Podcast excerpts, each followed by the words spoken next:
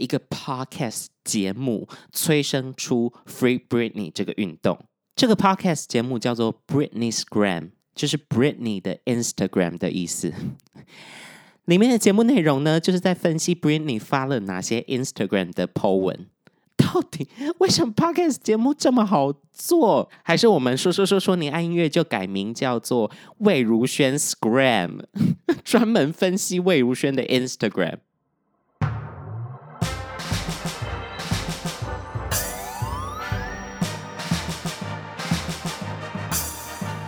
说说说说你爱音乐。嗨，大家好，我是你们拍秒 DJ MIDI 杨双，欢迎收听最新一集的说说说说你爱音乐。呃，今天是我们节目的第五十一集啊、哦。还是要跟大家提醒一下，如果你喜欢我们的节目，想要听我介绍什么样的音乐类型，或者你喜欢什么歌手，你想要听我介绍他的话，请到 Apple Podcast 的评论区留下五星的评价，并且留言告诉我你想听见什么，好吗？在上一集五十集的节目有大力宣传这件事情，就有听众朋友们在呃 Apple Podcast 的评论区留言，我有看到呃音摇的部分，英国摇滚，我好好的做一下功课。之后来跟大家好好的介绍，因为英国摇滚大家就可以想到很多很知名啊、很厉害的乐团，这是未来的事情啊，请期待一下。但是呢，我一开始在想今天节目的内容，第五十一集了，刚好我自己的大偶像又出了新专辑，魏如萱的《Have a Nice Day》，我就迫不及待把整张专辑听完，惊为天人。要来跟大家介绍这张专辑的时候，就我现在录制的前两天，忽然发生了一件全世界震惊的大事，导致呢我们必须先把魏如萱放在旁边一下下，在未来的集数再带到。呃，这张《Have a Nice Day》的专辑，大家先去听啊，之后一定会介绍。毕竟我是魏如萱的狂粉。那这件震惊全球的大事跟谁有关呢？她就是天后小甜甜布兰妮。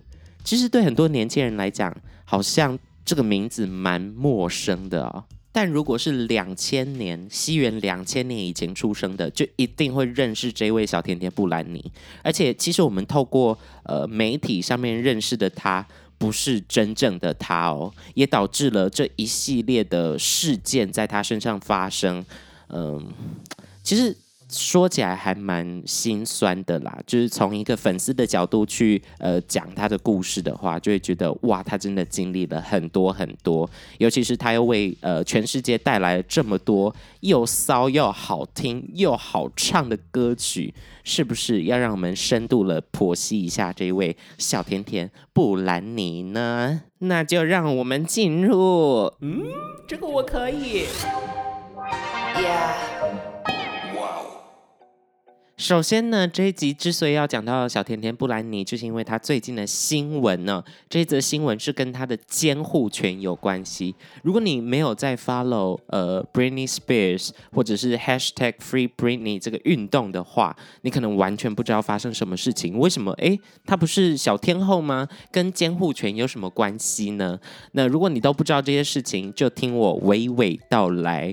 而且这一整段事件呢，必须要从从很源头开始讲，很源头开始介绍啊，所以我觉得今天这一集会有点像老高的这个影片内容啊。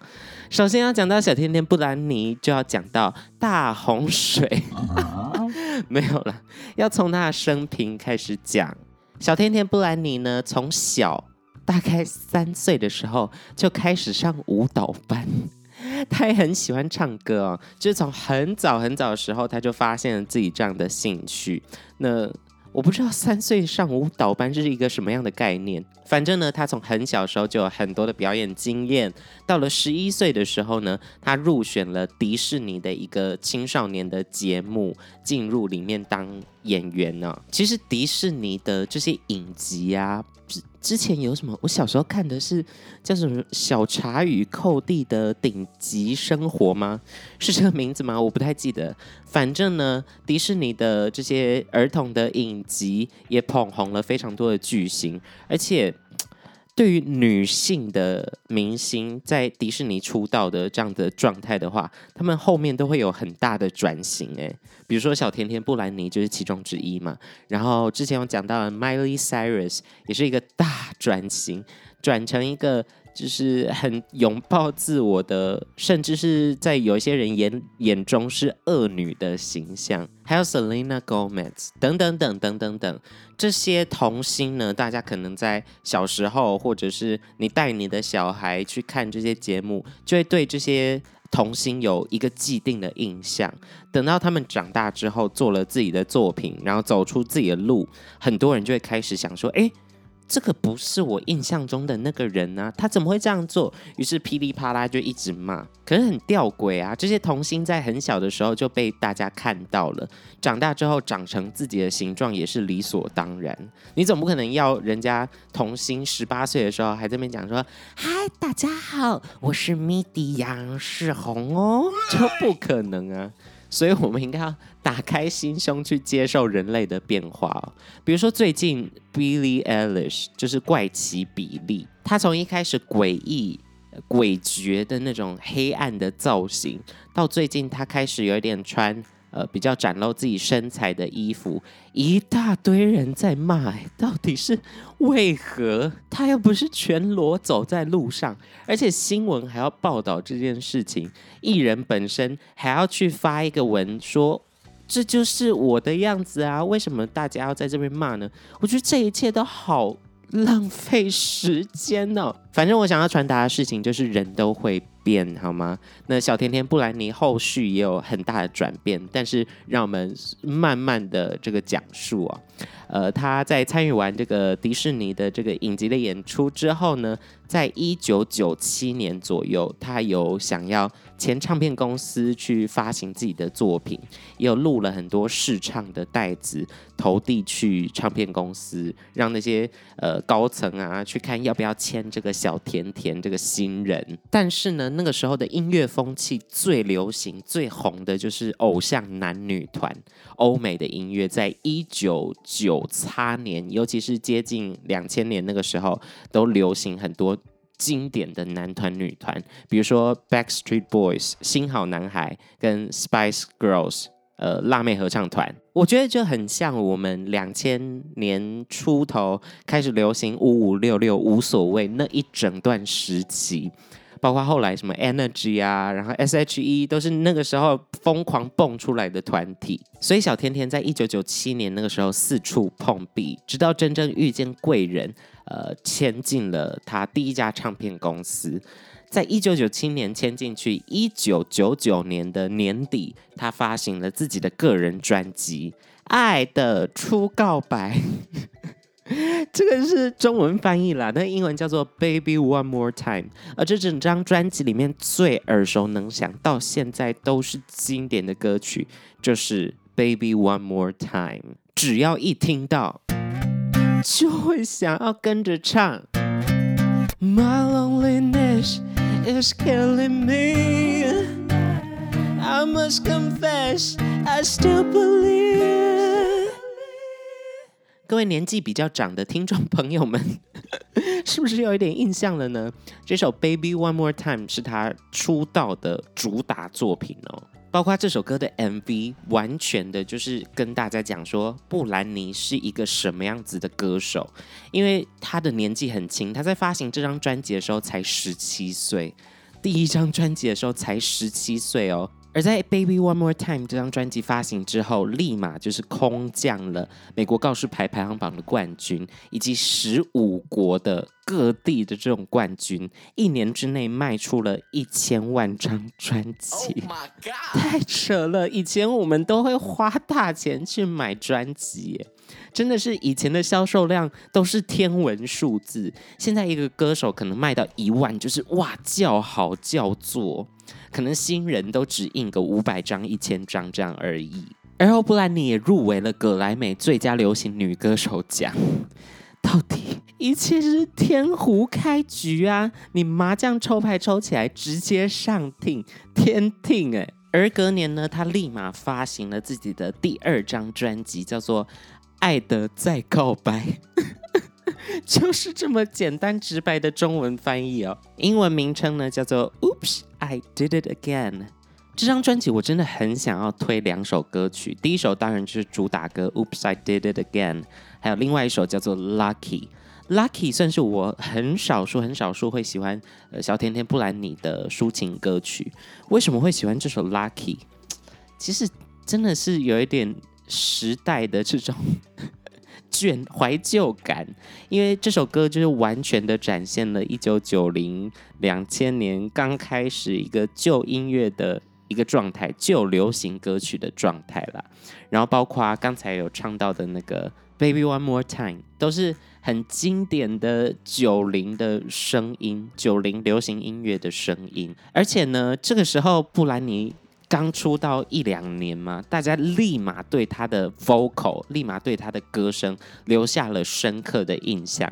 其实他的唱腔还蛮奇葩的，他很多喉咙的一种气泡声，以及一些呃尾音的处理都比较 奇葩一点。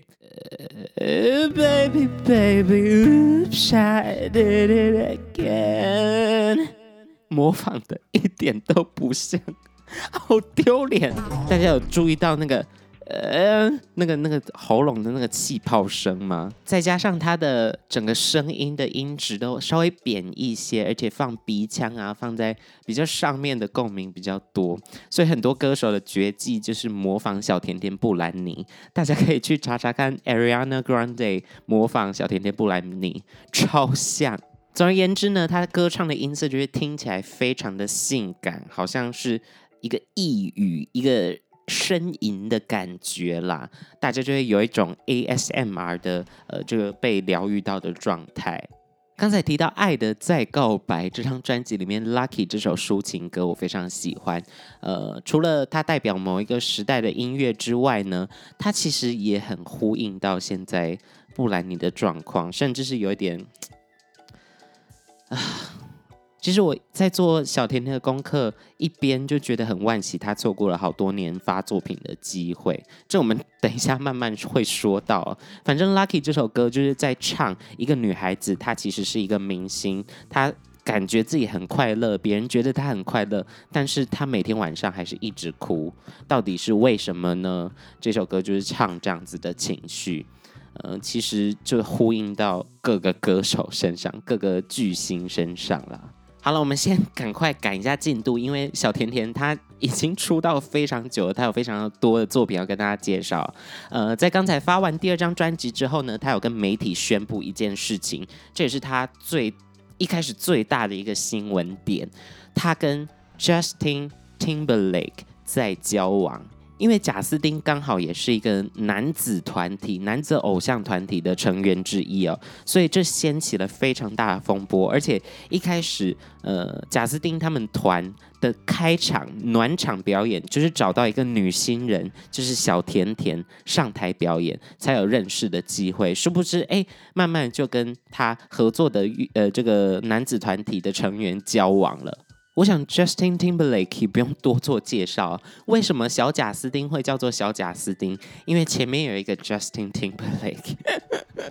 那个时候他们在交往，造成了全美的轰动，引起了无数的狗仔跟拍，有点像是我们之前呃蔡依林跟周杰伦在交往那个时候，狗仔也是疯狂的追，疯狂的跟，每天都是要获得他们的新资讯。他们总共维持了三年的交往的关系哦，分手时候就哎，怎么突然分手？就突然宣布分手这样子，大家很错愕。再加上他们分手过了一阵子，贾斯汀发行了自己的专辑，里面有一首主打歌叫做《Cry Me a River》。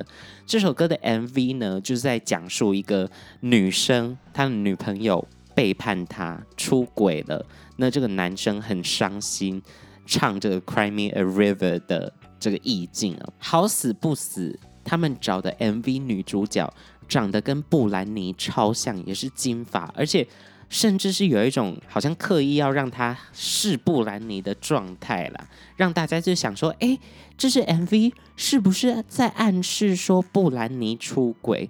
那时候整个把 Britney Spears 推上风口浪尖，去到每一个呃节目受访都在问这些问题。再加上布兰妮，因为她的穿着打扮、她表演的服装啊、MV 的状态都是比较性感的路线，所以呃比较清凉一点，比较暴露一点。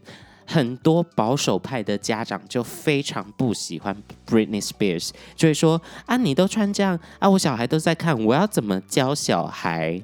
我曾经看过，呃，有一个访谈，就是很古早、很古早，不知道十几年前的一个访谈，就是美国一个很知名的主持人去访问，呃，小甜甜布兰妮，然后中间就有一大 part，大概 七分钟之内都在讨论是如何教小孩这件事情。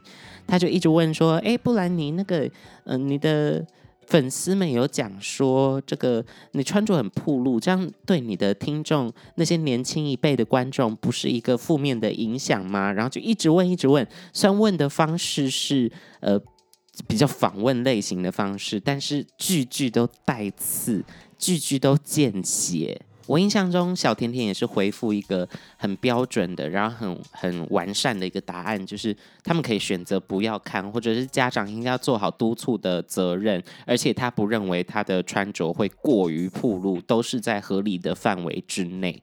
我觉得他回答超赞，但是那个主持人就是一直问下去，耶。艺人是要有多难当，出去还要被这样公审，再加上呢，贾斯汀去上各个节目，因为他要宣传他的专辑嘛，当然也会宣传到《Crimea River》这首歌曲。那很多人就会问他跟小甜甜布兰妮的私密的事，甚至是主持人直接问说：“贾斯汀，你有没有上过小甜甜？”基本上这件事情是不会问的啦，会有失职业道德跟水准，好吗？但是呢，那个时候贾斯汀的回答就很暧昧，很模棱两可。他没有直接说有，但是他回答的方式就是让别人会觉得哦，就是有了嘛，这样。直到前几年吧。大家对于性别比较有真正要平等的这种意识，就有人把这个呃新闻资料，把这些访问都翻出来。呃，贾斯汀也有在自己的社群平台上面跟呃小甜甜布兰妮道歉。反正呢，这个 Justin Timberlake 也有很多其他的 drama，之后有时间再跟大家分享啦。小甜甜布兰妮呢，在成年之后，她的性感的气氛越来越强。在二零零三年，她发行了一张专辑，叫做《流行禁区》（In the Zone）。第一首歌开门歌曲就找到了 Madonna 马丹娜，就我们上一集有讲到的西洋音乐圈的妈祖，一起来合唱。而且这张专辑有一首神曲之中的神曲，大概是我这辈子。听最多次的歌曲的前五名，它的名字叫做《Toxic》。补充一下，台湾各大的这个 KTV 应该都点得到这首歌曲。With the taste of your lips, I'm on a ride. You're toxic, I'm slipping under. With the taste of your poison, paradise, I'm addicted to you. Don't you know that you're toxic? 这首歌曲的词我整个倒背如流。我之前有很多呃表演的时候有唱过这首歌，也有呃翻唱过这首歌曲，po 在 YouTube 上面。总之，我最爱的小甜甜的歌就是《Toxic》，大家一定要去听听看。而且这首歌的 MV 也非常的逗趣，非常的性感，里面就是扮演了各式各样的这个呃 cosplay 大家喜欢的角色。而隔年呢，他也发行了自己的精选集，Remix 的精选集，里面都是混音的歌曲。才出第一张专辑，过了大概多少五年左右，就立马有精选集了。到底是有多夸张？就在大家想象小甜甜布兰妮会呃像下一个马丹娜一样，然后统领整个地球，占领整个地球的流行音乐的时候呢，他进入了他的低潮期，有超多的事件呢，影响了小甜甜布兰妮的崩溃哦，包括有狗仔的跟拍啊，然后还有呃家人的离世啊，还有大众眼光的批判啊，等等等。当然我，我只是从媒体上面知道这些资讯，不知道他到当时的想法到底是什么。在二零零七年的某一天呢，呃，他开着车。被狗仔跟拍嘛，然后他就赶快就开进去一家店里面，请里面的店员帮他剃头。没有错，就是剃头，把他的头发剃成光头，就完全无法想象，就突然哎，就是去剃光头哎，而且外面都是有媒体在拍的哦，就是那个玻璃窗外面全部都是媒体，镁光灯一直闪闪闪，他就在里面安静的被剃头。这则新闻瞬间轰动全世界，而后来小甜甜有表态说，他会做这样的行为是想要把那些金发给剪掉。这样子，别人就无法控制他了，无法控制他成为什么样的人。这样讲起来，的确是有一个脉络在啦。但是剃光头这件事情好像有点太激进了，我到现在还是无法揣摩出那样子的心情。但是在各界的眼光、各界的眼睛都睁大的在检视一个人的时候，可能真会影响到那个人内心，然后真的会让那个人变得很脆弱。而过了不久呢，小甜甜也被判失去了两个孩子，他自己两个孩子的监护权。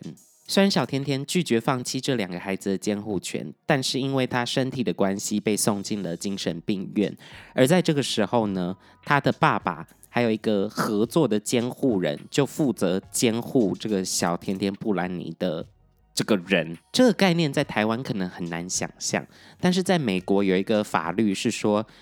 比如独居老人生重病，没有办法照顾自己的时候，法院发现了，他可能会指派一个法定的监护人，负责管理他的所有财产、地产啊、钱啊什么，全部有可能是亲属提出来这个要求，经过法院审理之后，指派这个呃法定监护人的部分。所以呢，从二零零八年这个时候开始，小甜甜的低潮期开始。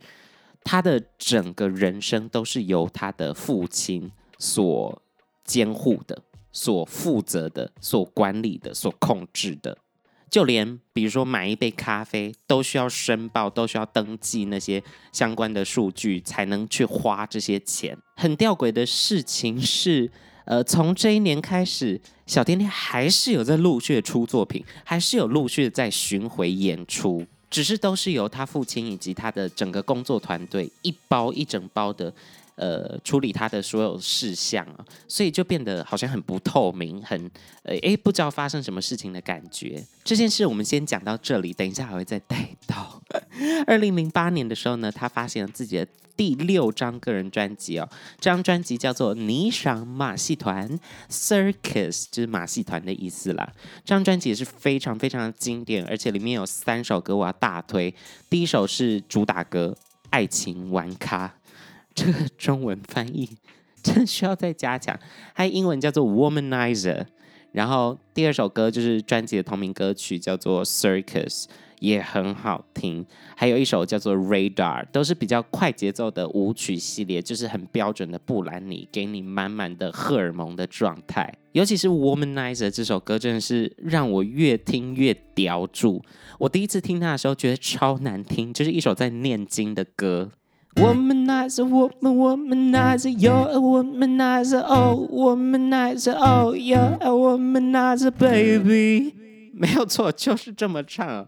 其实跟那个 Rihanna 的 Umbrella 有点异曲同工之妙。Under my umbrella, ella, ella, eh, eh, eh, eh, eh, eh，是不是？好像都流行，那个时候好像都流行，一直连续哼唱一些很像经文的东西。总之，《Womanizer》这首歌就是越听越洗脑，直接烙在你的 DNA 之中。跟大家大推另外一个版本哦，是 Lily Allen，一个呃我很喜欢很喜欢的英国女歌手所翻唱的《Womanizer》的版本。在在二零一一年的第七张专辑《蛇蝎美人》之中呢，也是就是主打歌很推荐，《Till the World Ends》，中文翻作“舞到世界尽头”。哇哦哦哦哦哦哦，还有《Hold It Against Me》，极限情挑，这到底怎么翻？哪来的灵感？极限情挑哦，还不是轻挑哦。Would you hold it against me？而在二零一三年的时候呢，小甜甜发行了专辑，叫做《Britney Jean》，劲舞布兰妮，到底是有多少奇葩的中文翻译名称？好，反正这张专辑算是我最后最后对布兰妮的印象。其实，二零一三年他第八张专辑之后，在二零一六年他又发行了第九张个人专辑，叫做《荣耀强袭》（Glory）。这张专辑呢，嗯，我一点印象概念都没有。我也去重听了一遍，发现，嗯，我真的还好。所以第九张我们就不多琢磨。第八张专辑这个劲舞布兰妮 （Britney Jean） 里面的歌曲呢，非常的应该很跳脱二零一三年那个时候的风格吧，算是蛮前卫的。呃，主打歌曲叫做《Work Bitch 》。其实硬要说的话，这首歌也有一点点 Vogue 的影子，因为我们在前一集刚介绍完 Vogue 这个曲风，所以我现在听歌都会下意识的连接，是不是 Vogue？是不是 Vogue？这样子，整首歌就是疯狂的一直在洗脑一句话：You better work, bitch。你最好给我努力点啊啊啊！这首歌的 MV 也是十几个舞者跟小甜甜一起在沙漠里面大热舞，一边热舞一边说：“啊，You better work, bitch！” 是要呛谁？大家是有多不努力工作？我们都很认真，好吗？我们都很努力的过生活。总之，这首歌就是要唱出那种嚣张的感觉。You better work, bitch. You better work, bitch. 然后一直唱，一直唱下去。如果台湾的 KTV 有进这首歌曲的话，绝对把它唱爆。然后一边扭动自己，一边唱这首歌，那个卡路里应该会消耗得很快。好的，我们终于介绍完今天要介绍的所有小甜甜布兰妮的音乐哦，跟大家推荐的我喜欢的音乐。那接下来呢，就要进入今天的主题。怎么拖到这么久才讲到主题？那就是 Free Britney 这个 movement，Free Britney 这个 hashtag 这个运动。 我们在前面有稍微提到，就是小甜甜的监护权，就是她做所有的决定，她做所有财产的规划啊，任何人生的大决定上面，都必须经由她爸爸的认可。就算她现在已经三十九岁，这个法院指定的法定监护人就是她爸爸。而 Free Britney 这个活动呢，这个运动呢，就是希望法院可以重审。让小甜甜布兰妮重新拥有自己的主导权，可以做自己想要做的事情，而不是受到控制。这件事情呢，要从二零一九年开始讲起。虽然这个法院的判决是二零零八年判的，但是一直都没有发生很大的风暴或掀起很大的波澜呢。直到二零一九年，一个 podcaster。一个 podcast 节目催生出 Free Britney 这个运动。这个 podcast 节目叫做 Britney's Gram，就是 Britney 的 Instagram 的意思。里面的节目内容呢，就是在分析 Britney 发了哪些 Instagram 的 po 文。到底为什么 podcast 节目这么好做？连这个节目都可以做成一个带状的 podcast 节目？那我每个礼拜都在准备这些功课，准备什么录用？还是我们说说说说你爱音乐就改名叫做魏如萱 Scram，专门分析魏如萱的 Instagram。好啦，反正在二零一九年的时候呢，这个 Britney Scram 的主持人就有收到来自布兰妮前法律团队的成员所传来的语音讯息。这个讯息呢，声称啦是小甜甜布兰妮拒绝。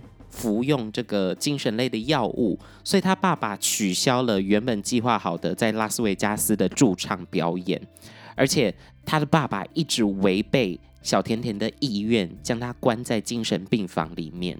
听到这个消息，那个 podcaster 第一个想法就是把它放在节目上播，真是很赞呢，很有记者的感觉。而这段呃语音讯息呢，就透过这个 podcast 节目播送给全世界的听众，引起了广大的回响啊！因为这个内容实在是太劲爆了，你就是。呃，违反人身自由的一个状态去囚禁布兰妮的感觉，所以就引发了一个 hashtag Free Britney 的终止监管的运动，就终止他呃父亲的监管权的监护权这样子。但是最吊诡的事情是，小甜甜在过了几天之后就发声明说一切都安好，就是诶，可是我们。听到的这个语音讯息讲的好像很可怕，小甜甜又发这样子的文。反正这一切就让人觉得很摸不着头绪，到底是收到假消息，还是小甜甜真的被囚禁的状态？然后他一直跟大家说啊，我很好，我很好。于是有越来越多人一直在 follow 小甜甜发的任何 Instagram、任何 Twitter、任何社群平台的贴文。小甜甜布兰妮的社群 po 文真的让人有很大的揣测空间。因为他的贴文真的很怪，你会想象一个天后可能会 po po 网美照，虽然没有什么新作品，虽然没有什么新表演，但是还是会跟大家分享生活等等的。但是他的比如说舞蹈的影片、跳舞的一些小动作、一些摆的姿势、摆的手势，在粉丝的眼中就是，哎，他比这个手势是不是在跟我求救？还有他 po 文之中，他的妆就是很怪，就是脏脏的。很像是随便涂上去，就不像一个天后架势啦。而且他会连续，比如说穿同一件衣服，在同一个场景拍很多不同的角度，连续很多天都 po 这样子的照片，大家都看腻了。但是粉丝就会从这些照片之中去找一些，是不是这里写了一个小小的 H？下一张照片是不是写了一个 E？下一个张照片是不是写了一个 L？下张照片写了一个 P H E L P help，就一大堆的阴谋论，一大堆的粉丝的揣测就诞生，但是从来没有获得小甜甜布兰妮本人的证实。包括自从 Free Britney 这个 hashtag 红了之后，越来越多人知道这件事情之后，很多的影像团队都想要拍小甜甜的纪录片。呃，不管是已经上架的，还是正在拍的，其实他们都没有碰到核心，因为他们都没有找到小甜甜来进行专访、进行访问，他们都不知道小甜甜布兰妮心里面到底在想什么。直到前两天，在前两天呢，法院有传唤小甜甜到法庭去陈述她对于这个监护这件事情这几年所发生的事情跟她的想法等等的。小甜甜在法庭上面。语出惊人，全世界惊呆。我那天我滑 Instagram 看到这个新闻的时候，我原本要睡着了，直接吓醒。他说这几年他爸爸的这个监护的状况之下呢，对他来说是一种 abuse，abuse 就是虐待的意思。这个词算是蛮重的一个词，而且他还说他爸爸逼迫他不能有小孩。因为她自己有两个小孩嘛，然后她又有新的男朋友，她爸爸不希望她有小孩，所以让她装子宫内避孕器，越来越惊悚恐怖的这个路线呢。小甜甜还说，她爸爸会逼她服用一些很强的精神类药物。我在新闻上有听到药名。呃，就我在大学里面所学呢，那个药是非常强劲的精神类药物。小甜甜后续也有说他，呃会 po 这些社群平台的 po 文啊，都不是出自他自己的意愿。所以粉丝的阴谋论真的是事实哎，这真的是我从小到大唯一一次见证到阴谋论就是真相。这个庭审内容一公布出来，全世界的媒体都炸锅。但是还是要等到七月的时候再次开庭，我们才可以知道这个案件后续的发展。为什么我们是一个聊音乐性质的节目，变成在聊法庭案件？我只能说，美国的音乐圈真的太多 drama，太多神秘的事件在发生。未来呢，还有小甜甜的事件，我还会再。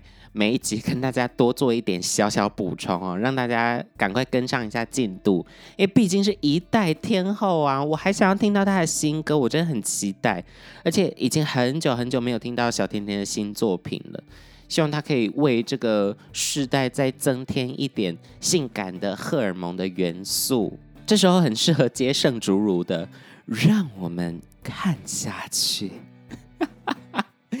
以上就是本集说说说说你爱音乐的所有内容啦。如果你还喜欢我们节目的话，请到 Apple Podcast 的评论区留下五星的评论，并且留言给我加加油，好不好？我是你们的拍米亚 DJ MIDI 杨世宏，我们下周见啦，拜拜，Goodbye。